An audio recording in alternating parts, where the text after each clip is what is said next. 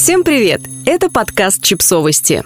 Мы знаем все о детях. Рубрика «Личные истории». Как прожить до 100 лет и остаться активным и здоровым. Текст подкаста подготовлен изданием о родительстве «Наши дети» по материалам Blue Zones. Все началось на итальянском острове Сардиния. Исследователи Майкл Пулин и Джанни Пес обратили внимание, что в провинции Нуаро на этом острове очень много долгожителей, в том числе мужчин. По всему миру мужчины живут меньше женщин. Жители Нуаро не только часто достигают столетней отметки, но при этом остаются активными, здоровыми, с острым умом и памятью. Места, где таких людей больше всего, исследователи отмечали на карте голубыми точками. Так появился термин «голубая зона». Затем тема долголетия заинтересовала корреспондента National Geographic Дэна Брюнтера. Вместе с командой исследователей он нашел и другие зоны на планете, где наблюдалось наибольшее количество долгожителей. А затем в течение пяти лет изучал эти зоны, чтобы понять, какие факторы влияли на продолжительность и качество жизни людей, их населяющих. Ему удалось найти пять таких зон, расположенных в разных уголках земного шара, в горах, у моря и даже в большом городе. Остров Окинава в Японии, остров Икария в Греции, городок Лома-Линда в США, провинция Ольястра на Сардинии в Италии, полуостров Никоя в Коста-Рике. Дан Брюнтер проанализировал образ жизни, привычки, питания, общественный уклад жителей этих зон и обнаружил, что в некоторых аспектах они очень схожи. Журналист считает, что если использовать эти знания, можно повысить качество и продолжительность жизни людей практически в любом месте на планете. Ведь принципы их жизни просты и не требуют особых затрат или усилий. Ежедневная активность. В этот момент вы, скорее всего, подумали про бег на стадионе или абонемент в спортзал и грустно вдохнули. Зря. Долгожители из голубых зон далеки от спорта в привычном нам понимании. Это обычные люди, пастухи, крестьяне в деревнях, учителя и врачи в городах. Но все они ведут активный образ жизни. Что это значит?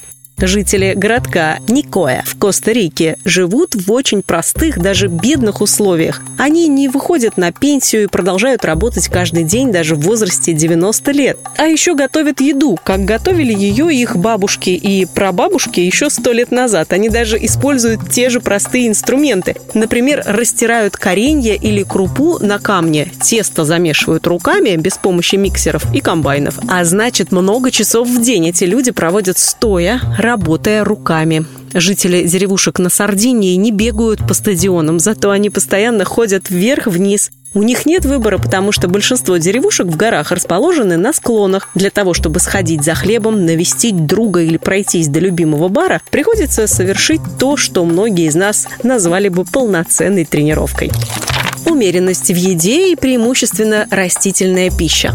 Мы все знаем эту мудрость, но далеко не все используем ее в жизни. Выходить из-за стола нужно с чувством легкого голода. Оказывается, долгожители из голубых зон придерживаются ее, даже не задумываясь. Есть важно медленно, с удовольствием, желательно при этом проводить за приятной беседой, а не набивать живот, сидя в одиночестве перед телевизором. Большое значение также имеет то, что мы едим. Жители голубых зон отдают предпочтение растительной пище. Фиолетовый сладкий картофель составляет основу питания у жителей Окинавы. Фасоль, кукуруза и тыква в Коста-Рике. Знаменитый итальянский минестроны и домашние макароны из муки твердых сортов на Сардинии. Эти люди едят мало мяса и даже рыбы, но много сезонных свежих овощей и фруктов, цельнозерновые крупы и бобовые. Икигай – план жизни или просто любимое дело. Помимо работы, ответственности и необходимости решить кучу проблем, у каждого из нас в жизни должно быть что-то, что придает ей смысл, что заставляет нас подниматься каждое утро с радостью и пониманием, зачем мы живем. Японцы используют слово «икигай», костариканцы – выражение «жизненный план». У каждого он свой – семья, любимая работа, хобби. Неважно, как вы назовете дело, которое придает вашей жизни смысл. Нет разницы, что именно делает вас счастливыми. Вы можете работать в огороде, шить одежду или рисовать. Главное, чтобы благодаря этому каждый новый день для вас был важным и радостным. Продолжение вы сможете найти по ссылке в описании к подкасту. Подписывайтесь на подкаст, ставьте лайки и оставляйте комментарии. Ссылки на источники в описании к подкасту. До встречи!